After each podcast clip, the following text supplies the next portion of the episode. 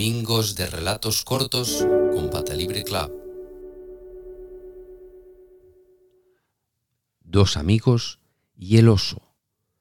José y Raúl eran amigos. Durante unas vacaciones fueron a pasear por un bosque, disfrutando de la belleza de la naturaleza. De repente vieron que un oso se les acercaba. Se asustaron mucho. Raúl, que sabía trepar a los árboles, corrió hacia uno de ellos y trepó rápidamente. No pensó en José. José no tenía ni idea de cómo trepar a un árbol. José pensó por un segundo.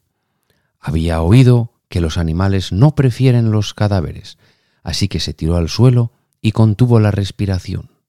El oso lo olió y pensó que estaba muerto. Entonces prosiguió su camino.